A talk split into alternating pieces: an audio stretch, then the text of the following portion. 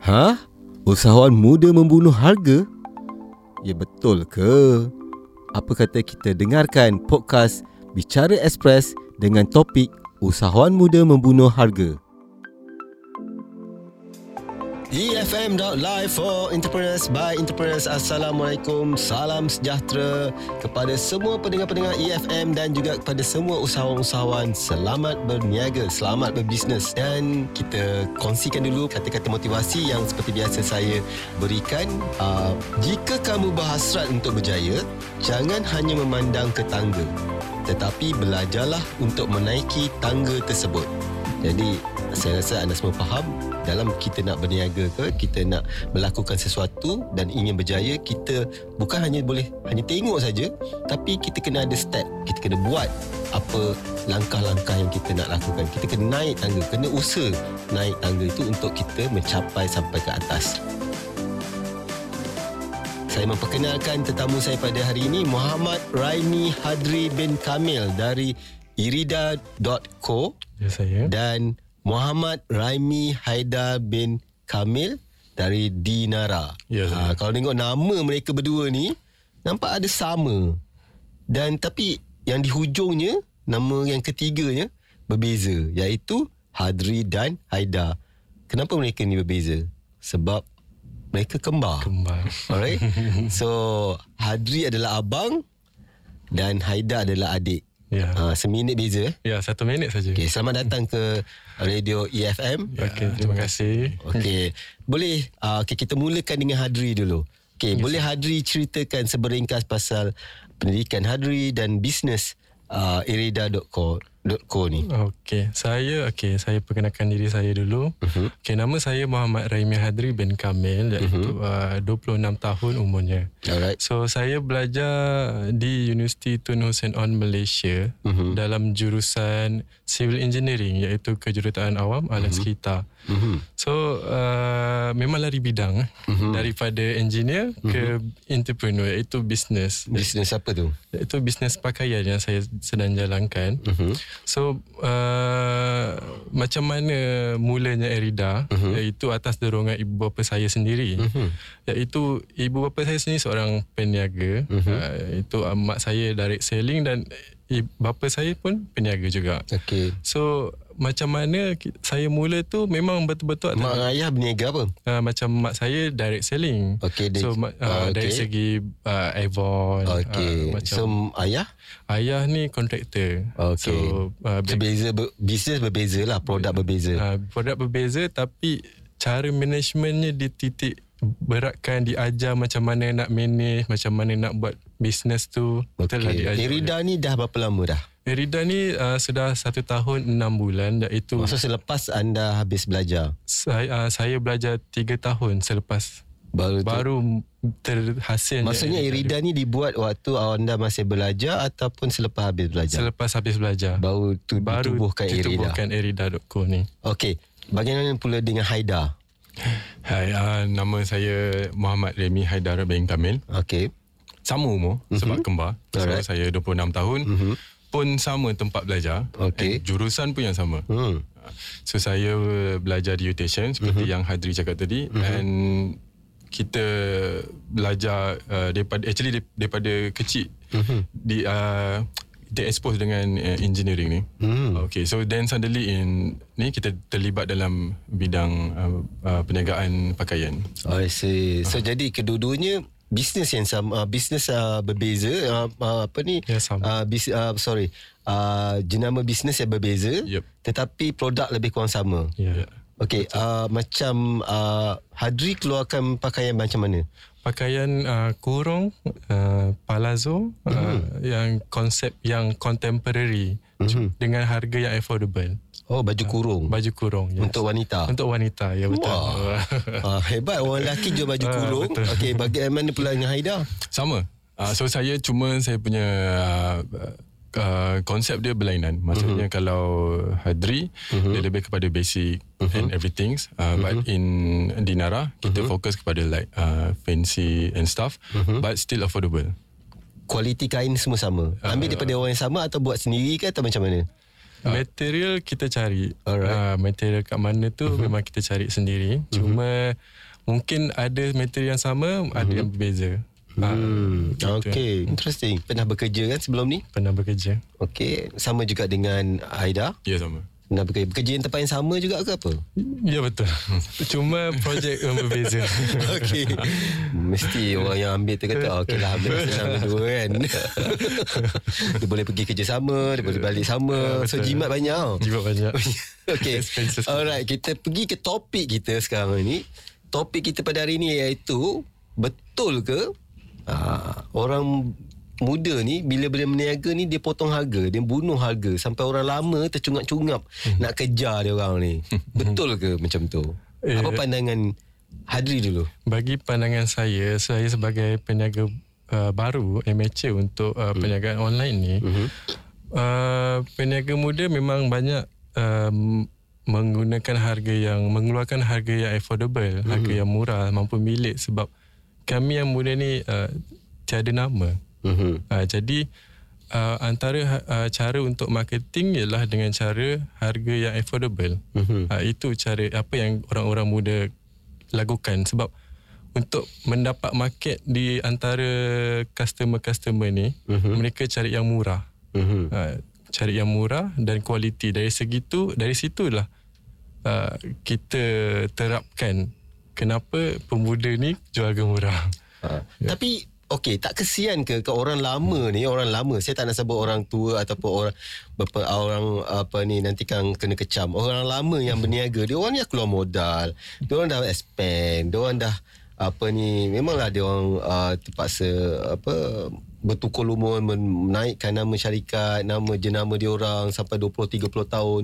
Tiba-tiba orang-orang muda seperti anda berdua kan mengeluarkan produk lebih kurang sama yang mempunyai pelbagai lagi uh, apa inovasinya mempunyai design yang berbeza yang lebih trending okay and then tak kekesian kat orang lama ni sebab anda semua kenapa tak nak ikut sama harga macam mana dia orang ni jual um, Haida uh, in my uh, uh, bagi saya uh-huh. kita sebagai uh, orang muda uh-huh. dan saya pun pengguna pakaian juga. Uh, so untuk untuk kita saya sebagai peniaga, uh-huh. saya pandang uh-huh. uh, benda ni sebagai uh, target market. Alright. Okay. So okay. target market dalam Malaysia ni yes besar. Uh-huh. So saya kecilkan skop tu sebagai affordable price tu sebagai uh-huh. kita punya target market. Uh-huh. So okay memang kita cakap uh, certain things uh, pasal harga lah especially. Uh-huh. So saya pandang saya bagi saya saya pandang sebagai harga ni uh-huh. kita betul-betul fokus in that range uh-huh. yang kita betul-betul buat untuk tu. So uh-huh. kalau uh, bunuh lah, membunuh jugalah. Uh, tak tak membunuh. Maksud saya kita kita kecilkan skop tu sebagai satu uh, ni. Kalau kita cakap pasal harga, uh-huh. uh, memang kalau kita nak keluarkan baju yang sedemikian uh-huh. mahal ke apa uh-huh. dia ada material dia yang sedemikian uh-huh. maksudnya kita untuk pergi tapi maksudnya anda punya material tak bagus eh, no no no maksud saya dari pergi okay, contoh macam pakaian uh-huh. uh, paling uh, paling senang kita cerita is uh, contoh baju ni dengan uh-huh. baju A dengan baju B uh-huh. baju A is basics like uh, everything material uh-huh. satu material uh-huh. and material B uh-huh. kita terpaksa uh, kita nak go for market macam mm-hmm. tu uh, kita tambah lace mm-hmm. tambah batu ke mm-hmm. apa so mm-hmm. dekat situ kita dah ada beza dua scope mm-hmm. so in our cases kita mm-hmm. fokus kepada baju A ni mm-hmm. dibanding baju A ni mm-hmm. kita terapkan everything like uh, try to be basics mm-hmm. but uh, daily use semua orang pakai and untuk ke arah tu memang kita akan uh, keluarkan uh, design yang yang mampu milik dengan harga yang kita boleh bagi macam tu. Okay. Yeah. Alright. Okay, kalau kita tengok eh kepantasan IT, kepantasan media sosial, orang jalankan uh, orang-orang muda khususnya. Ya, yeah, betul. Kalau dia buat marketing, dia gunakan media sosial sepenuhnya. Ya, sebab yeah, dia orang pakar, dia orang tahu nak buat benda tu. Dia orang dah tak perlu lagi nak cari model-model di luar sana. Tak perlu nak cari TV, radio untuk iklankan yang melibatkan kos yang tinggi. Ya, betul. Sebab mereka tahu macam mana nak nak marketkan benda tu. Dia orang punya followers pun bukannya sikit sikit alak, sikit anak tapi beribu-ribu, berpuluh-puluh ribu kadang-kadang. Dia orang punya followers. Jadi dia just klik satu tekan butang, dia buat sendiri video dia dia buat ni ni, dia terus keluar. Beribu-ribu orang tonton dan yeah. mula dapat tempahan telefon, call, message, PM tepi apa DM whatever lah. Okay. Tapi orang lama pula mereka ni orang-orang lama yang pastinya terkejar-kejar IT ni bidang media sosial ni satu yang baru pada mereka dan mereka kena belajar dan kadang-kadang mereka tak mampu nak belajar dah, dah tepu dah otak nak terima dan akhirnya hmm. mereka terpaksa mengupah ataupun mengambil pekerja yang pakar dalam IT dan okay. itu adalah satu kos untuk mereka sebenarnya yeah, menambah betul. lagi satu kos sebab yeah. dia orang nak bersaing dengan orang anak muda seperti hmm. you all berdua okay. tak kekesian anda berdua membuat something yang sesuatu contoh anda berdua contohnya lah bukan anda berdua saja tapi mungkin ramai di luar sana orang-orang muda yang buat something yang sehingga kan orang lama terpaksa gulung tikar dan tak boleh pergi dah kerana mereka tak terkejar dengan perkembangan IT semasa. Ya. Apa pandangan Hadri? Bagi pandangan saya, hmm. uh, se- semua khususnya orang orang yang dewasa ni hmm. uh, harus belajar macam mana untuk uh, dari segi uh, orang lama lah masa orang lama ya. Adri okay. ya belajar untuk dari segi marketing Instagram Facebook hmm. dan website hmm. sebab betul-betul tiga tiga medium ni hmm. memang powerful dia akan hmm. pergikan dia akan marketkan kita punya produk hmm sehingga uh, satu melangkaui bantal uh, bukan saja Malaysia malah di luar negara malah di luar negara mm-hmm. contoh saya pun pernah ada mm. customer daripada Singapura Brunei mm-hmm. maksudnya dia boleh tap, sampai tahap tu mm-hmm. so uh, orang dewasa ni uh, memang uh, mereka kita tahun 90 uh, yang tahun 80 ke 90 yang mm-hmm. yang sudah belajar dari segi IT mm-hmm. yang lahir pada tahun tersebut dan memang orang-orang muda ni dah dibesarkan dengan IT tapi mm-hmm itu bukan uh, bukan penghalang kepada orang dewasa untuk tidak belajar. Maksudnya hmm. mungkin anak-anak mereka sendiri boleh belajar uh, boleh ajar mereka macam mana nak pergi kan nak gunakan gunakan tu. medium tersebut sebab ya, mungkin anak mereka boleh gun, buat juga boleh buat juga untuk, uh, ya, dan untuk dia mereka. boleh kurangkan kos kalau segi. dia tak ada anak macam mana oh tak ada anak tu memang kena okay. kena cari kena cari an- jadi anak angkat uh, jadi lah. angkat okay. alright Aida apa bagi saya Okay, dalam uh, zaman 2000 plus ni, uh-huh. 2018 uh-huh. khususnya, uh, online online medium uh, power of buyer daripada online ni uh-huh. betul-betul tinggi. Betul. Uh, uh-huh. Compare dengan offline untuk uh-huh. zaman sekarang ni. Uh-huh.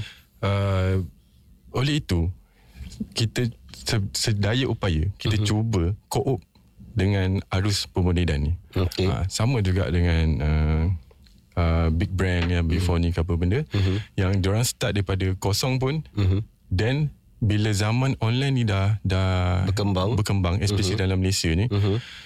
diorang akan praktiskan all the best things in that so apa yang kita try buat ni mm-hmm. pun benda yang sama mm-hmm. so sebab uh, Uh, media sosial ni internet ni dia kena seiring je kena seiring je dia dia boleh go out of our mind. So jadi anda berdua ber, um, apa ni berpendapat orang-orang lama ni dalam bisnes atau bisnes mereka perlu sebenarnya mempelajari ilmu-ilmu ni sebab ya, bisnes ya, ni sentiasa berkembang ya, dan sentiasa betul. up to date. Ya berubah. Sentiasa berubah. jadi mereka kena juga. Kena. suka tak suka kena juga. kena juga belajar. Ya, walau ya. macam mana susah sekalipun. Ya.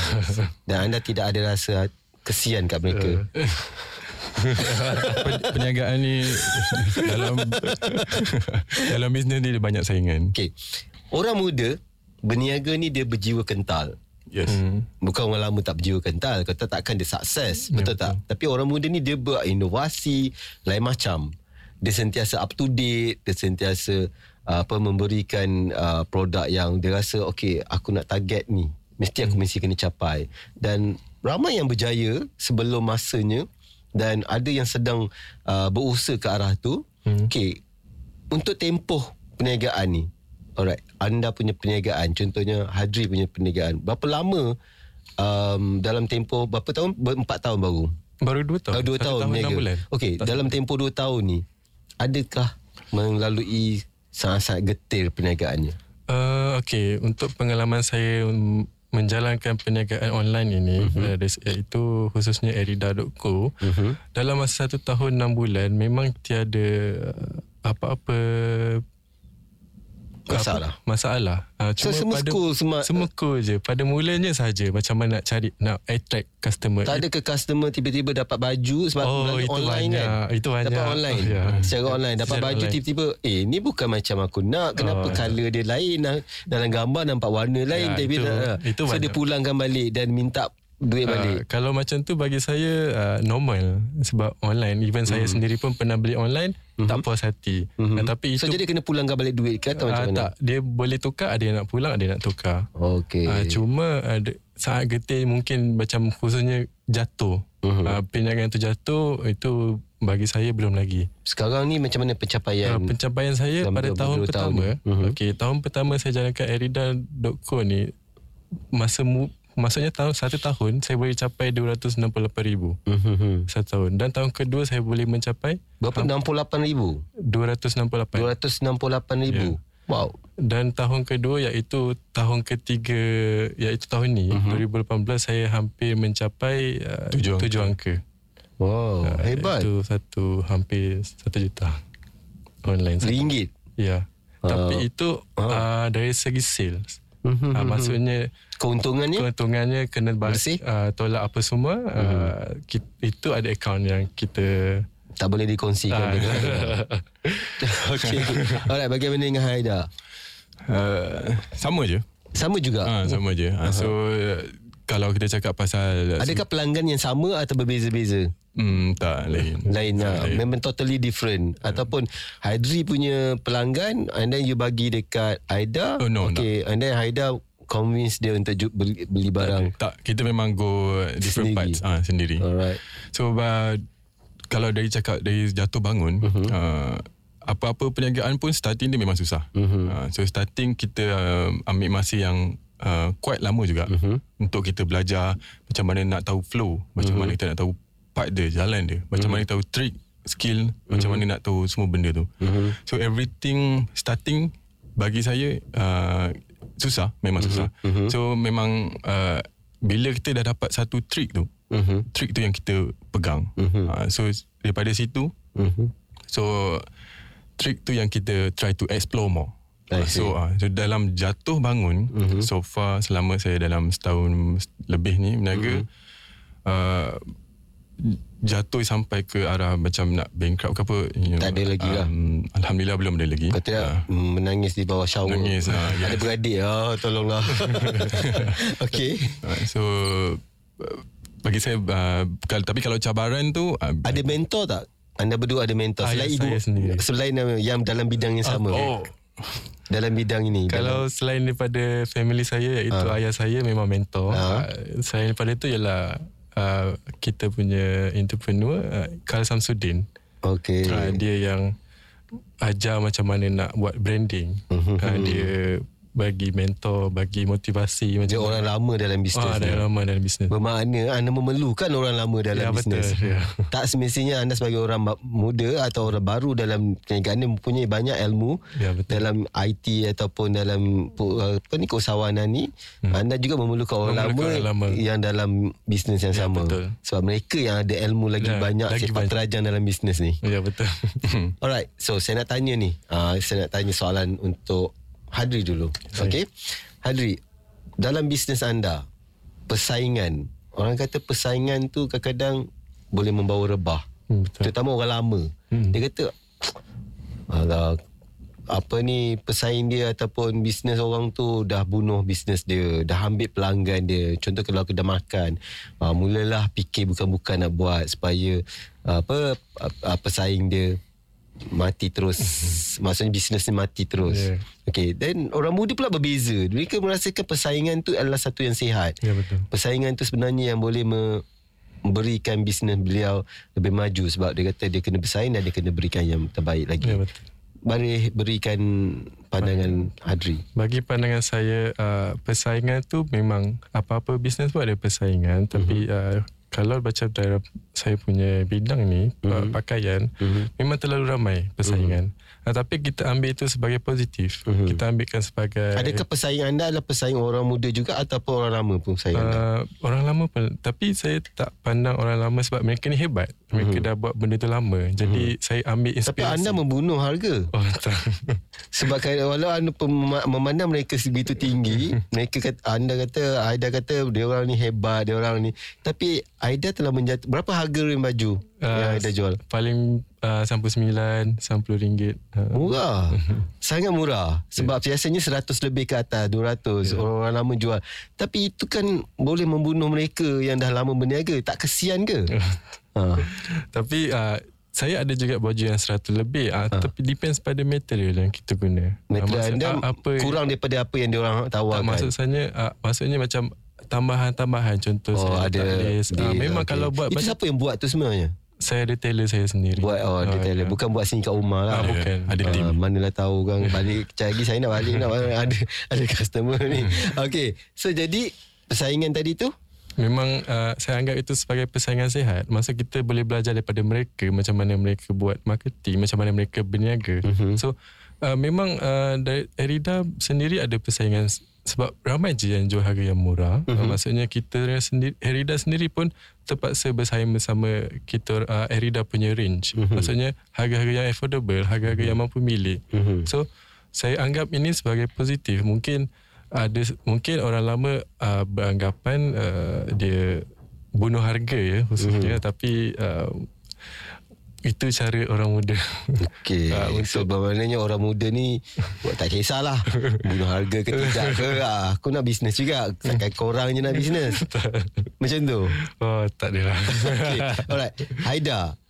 Kenapa anda buat bisnes sama produk yang sama pakaian wanita? Mm-hmm. Kan? Kenapa tak nak join buat satu company je? Sama ada um, anda jadi partner bisnes pada uh, Hadri ataupun kenapa mesti nak kena ada dua? Bukankah itu satu persaingan pada anda berdua? So dan bila anda combinekan followers dia ataupun klien uh, Hadri tadi dengan klien uh, apa Aida bila dicantumkan akan jadi lebih ramai dan lagi mudah bisnes itu untuk dijalankan sebab satu bisnes tapi dua orang yang akan menjalankannya dan dua orang idea. Betul. Uh, so kenapa tidak digabungkan? So uh, dia macam saya dengan dia uh-huh. nak belajar. Okey. Okay, kita tak nak... boleh belajar ke berdua-dua dalam satu yang sama? Awak tak. boleh belajar dalam satu universiti yang sama, awak boleh belajar satu kos kos yang sama, boleh bekerja di tempat yang sama daripada tadika sampai sekarang. Bukankah itu pun satu pelajaran juga untuk bersama-sama? Uh, instead of kita memang discuss and belajar. Uh, uh-huh. in in a same table. Uh-huh. Uh, cuma uh-huh. selok belok perniagaan tu uh-huh. uh, kalau kita berbeza ni, uh-huh. kita nampak dia punya flow lebih lebih besar. Mm-hmm. Maksudnya saya pun dengan Hadri pun bersaing juga mm-hmm. dalam dalam perniagaan ni. Mm-hmm. Uh, so maksudnya kita lagi nampak uh, dia punya flow dia.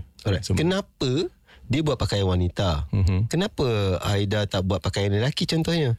Uh, dia akan totally different uh, apa customer. Kenapa tak berbeza? Maksudnya lebih ramai lagi customer yang yang you all akan dapat sebab dia wanita anda lelaki.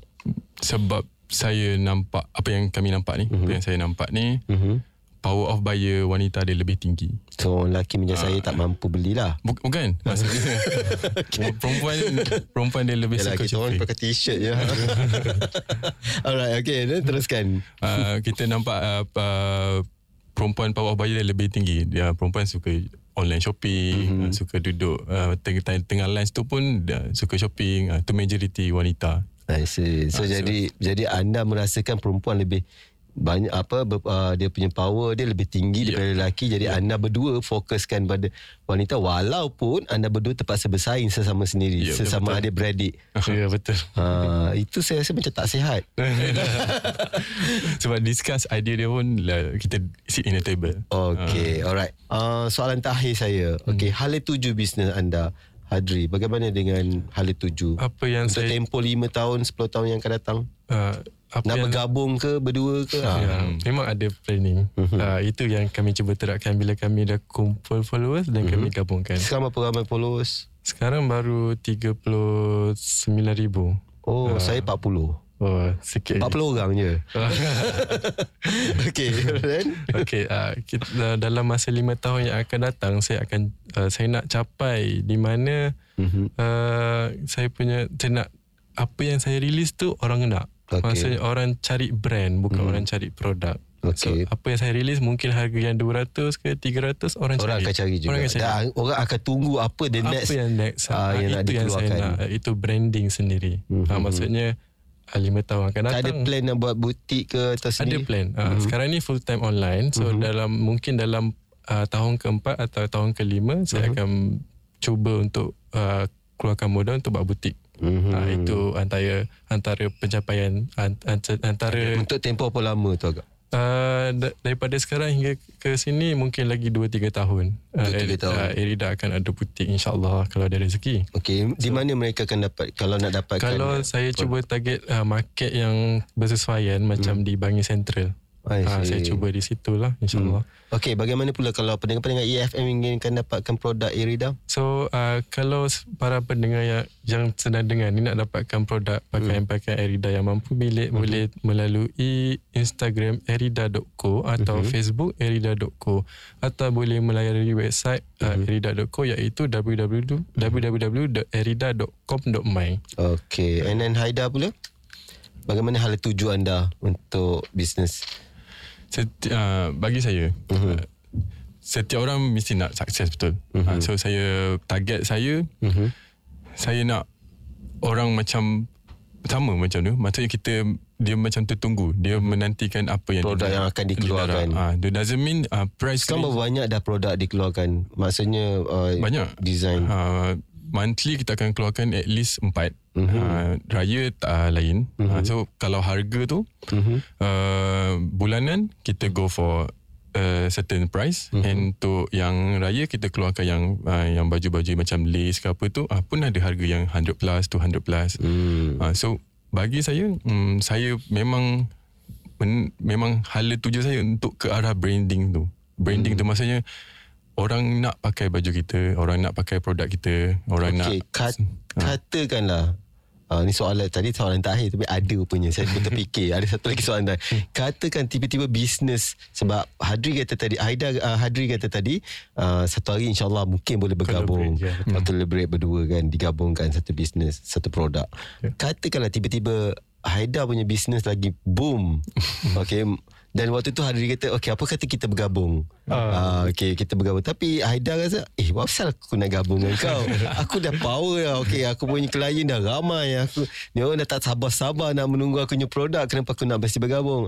Apa pandangan Haida Haida tak, saya lagi suka kalau nak bergabung. Suka Ah, lagi? Suka lah. Alright, so jadi memang akan plan untuk bergabung? Memang memang plan. Entah ada plan. Ah. Agaknya bila? Berapa lama?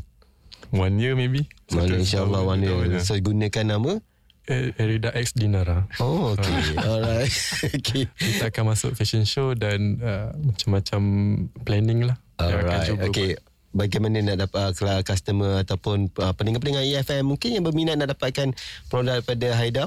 So kita ada tiga medium uh-huh. which is first uh, Instagram. Uh-huh. Uh, so boleh follow Instagram kita di uh, Dinara Boutique. Mm-hmm. Facebook uh, boleh search Dinara uh-huh. and then our website is uh, www.dinara.com.my.